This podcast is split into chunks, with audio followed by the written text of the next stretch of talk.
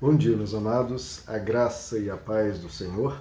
Eu sou o pastor Rômulo Pereira, da Igreja Batista Palavra da Graça, e hoje vamos fazer nossa terceira reflexão sobre o Natal, nos baseando em cânticos antigos da igreja, textos aqui do Novo Testamento, textos de Natal, em que pessoas louvaram a Deus, exaltaram a Deus diante do nascimento de Jesus Cristo. Essas esses louvores, essas aclamações, muitas delas foram transformadas em cânticos. O texto de hoje é do cântico chamado Benedictus, o cântico de Zacarias. Benedictus, porque o texto começa com bendito, ou louvado seja o Senhor. E bendito é, no latim, benedictus. Vou ler o trecho aqui para vocês. O trecho está em Lucas, capítulo de número 1, a partir do verso 67 até o verso 79, que Zacarias vai exaltar a Deus. Leio para vocês. Seu pai Zacarias foi cheio do Espírito Santo e profetizou: Louvado, benedictus, bendito seja o Senhor, o Deus de Israel, porque visitou e redimiu o seu povo. Ele promoveu poderosa salvação para nós na linhagem do seu servo Davi como falara pelos seus santos profetas na antiguidade, salvando-nos dos nossos inimigos e das mãos de todos os que nos odeiam, para mostrar sua misericórdia aos nossos antepassados e lembrar sua santa aliança, o juramento que fez ao nosso pai Abraão, resgatar-nos da mão dos nossos inimigos para servi-lo sem medo, em santidade e em justiça, diante dele todos os nossos dias. E você, menino, será chamado profeta do Altíssimo, aqui falando em relação a João Batista, né? Pois irá adiante do Senhor, adiante de Jesus, para lhe preparar o caminho, para dar ao seu povo o conhecimento da salvação, mediante o perdão dos seus pecados, por causa das ternas misericórdias do nosso Deus, pelas quais do alto nos visitará o sol nascente, né? nos visitará o sol nascente, que é Jesus para brilhar sobre aqueles que estão vivendo nas trevas e na sombra da morte e guiar nossos pés no caminho da paz. Bom, queridos, esse aqui, se o cântico anterior, o cântico de Maria, é o cântico dos que creem, né? porque Maria creu e por isso foi chamado bem-aventurada, porque ela creu na promessa de Deus de que dela nasceria um ente bendito e nasceria do Espírito Santo. É uma fé tremenda, uma fé grandiosa, crer que uma mulher sem qualquer relação com carnal com um homem ficaria grávida, e ficaria grávida do próprio Deus e nasceria dela um ente divino. Ela creu nisso, creu na promessa do anjo, diferentemente de Zacarias. Esse aqui não creu.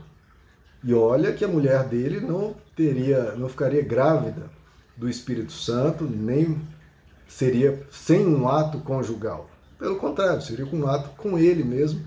A única questão é que ela era muito idosa e estéril até então. Mas ele não creu na promessa do anjo. Então, esse aqui é o cântico dos que não creem, na verdade, dos que duvidam, dos que hesitam, dos que têm dificuldade em crer. Até creem, claro. Zacarias era um sacerdote, crê, mas muitas vezes na hora de praticar a sua fé, hesitam, titubeiam, têm dificuldades. E Deus é Deus dos que creem, com força, com vigor, com fervor, e também é o Deus que compreende as nossas dificuldades. Ele não é aquele Deus que ou vocês creem em tudo, absolutamente tudo, ou vocês não prestam. Não, ele é um pai, queridos. Ele é um pai. A gente tem que ter um cuidado de não colocar Deus como aquela divindade é, nervosa, irada, que tem mil exigências. Não, ele é um pai, ele entende as nossas dificuldades. Como diz o salmista, ele sabe que nós somos pó, sabe que nós temos pecado, sabe que nós temos fraquezas. E ele ajuda-nos, e ele nos orienta, e através de experiências de vida, ele vai transformando essas nossas dúvidas e vai nos ajudando a crer. Então, Zacarias, ele não creu na notícia dada pelo anjo de que sua mulher ficaria grávida dele. E olha que Zacarias, sendo sacerdote, conhecia muito bem a história de Abraão semelhante a dele, em que, sua, em que a mulher de Abraão, muito idosa, ficou grávida, mediante uma promessa de Deus. Ele conhecia a história. E muitas vezes nós somos assim, né, queridos? Nós lemos as histórias, falamos sobre elas, pregamos sobre elas, testemunhamos delas para os outros, mas quando chega a nossa hora de viver aquela questão, aquele dilema, aquele desafio, a gente titubeia, a gente se estremece, a gente teme, a gente entra em pânico, nós nos desesperamos. Então, esse cântico de, de Zacarias são para pessoas como essas, como nós, né, queridos, em vários momentos da vida.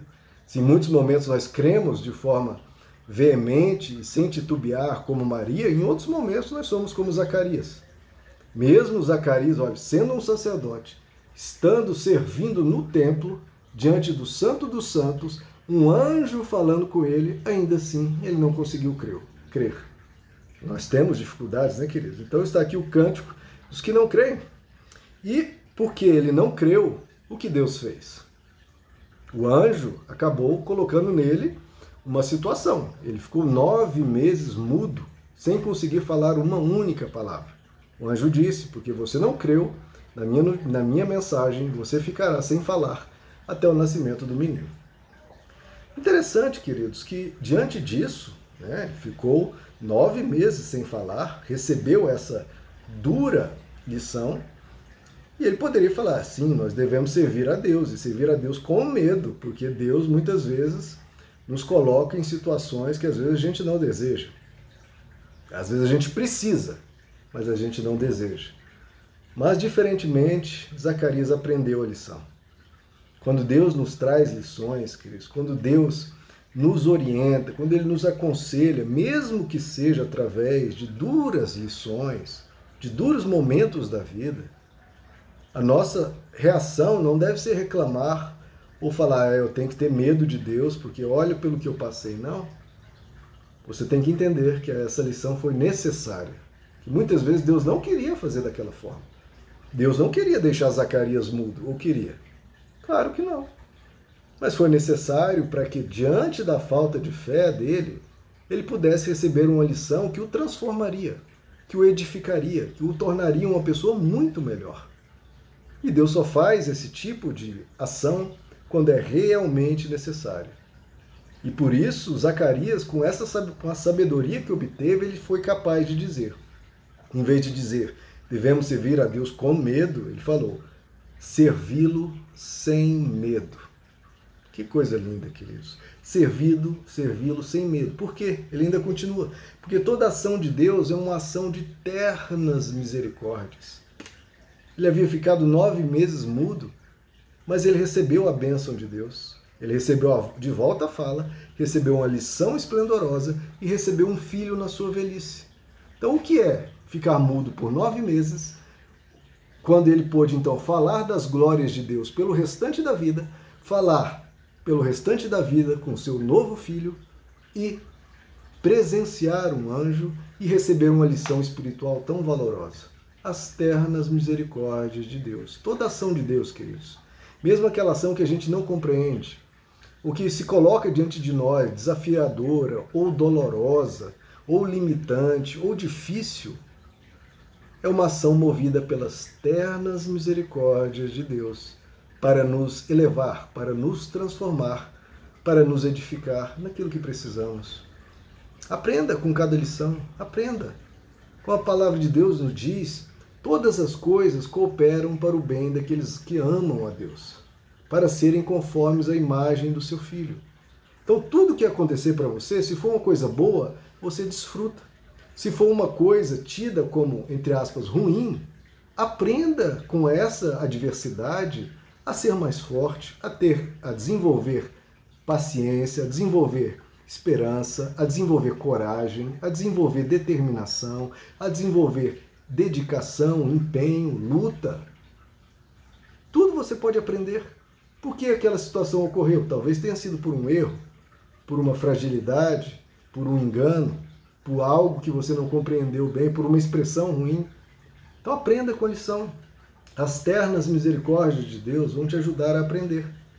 Agora, isso é muito importante, querido, servi-lo sem medo. Se vier situações difíceis, e podem vir, você pode servi-lo ainda assim sem medo. Porque quem caminha com Deus sabe que não estará sozinho e sabe, você não precisa temer. Não precisa. A Bíblia nos diz 366 vezes: não temas. Não temas. Um certo episódio da minha vida em que passei por uma situação em que eu realmente estava preocupado e ansioso e temeroso, e eu ouvi a palavra, uma voz de Deus no meu interior dizendo: Se me conheces, por que temes? Não é, queridos? Se nós conhecemos a Ele, por que vamos temer? Saiba quem é o teu Deus. Saiba.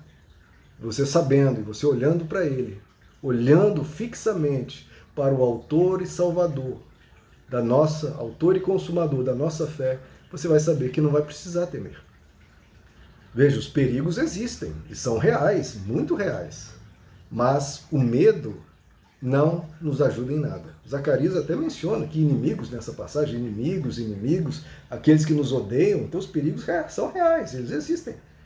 Mas nossa postura diante do perigo é o que Zacarias colocou: servi-lo sem medo, em santidade e em justiça, apesar dos perigos, indo para cima dos perigos, indo enfrentar os inimigos em vez de fugir deles.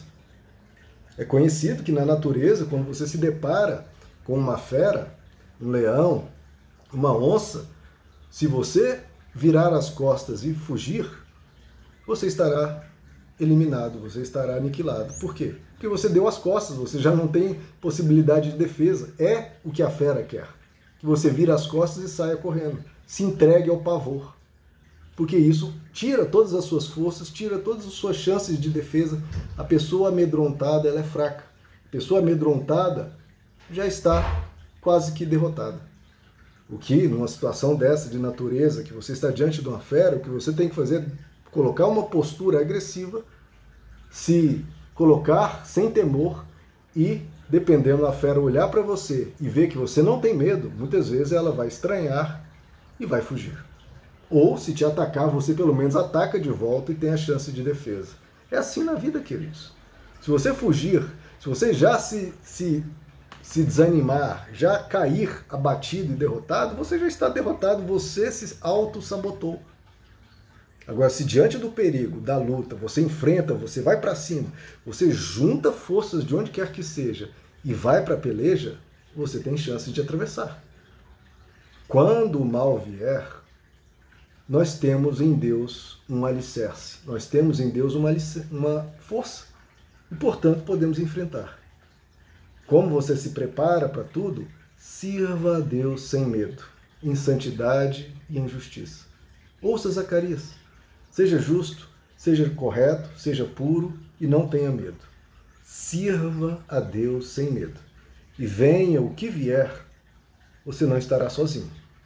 Essa é a mensagem. Perigos virão? Jesus disse: Neste mundo tereis aflições. Mas eu venci o mundo. Deus não te deixa sozinho jamais. Você vai passar, você vai atravessar, você vai lutar com Deus ao teu lado. Portanto, você pode servi-lo sem medo, porque Ele estará contigo. Meus amados, que Deus os abençoe. A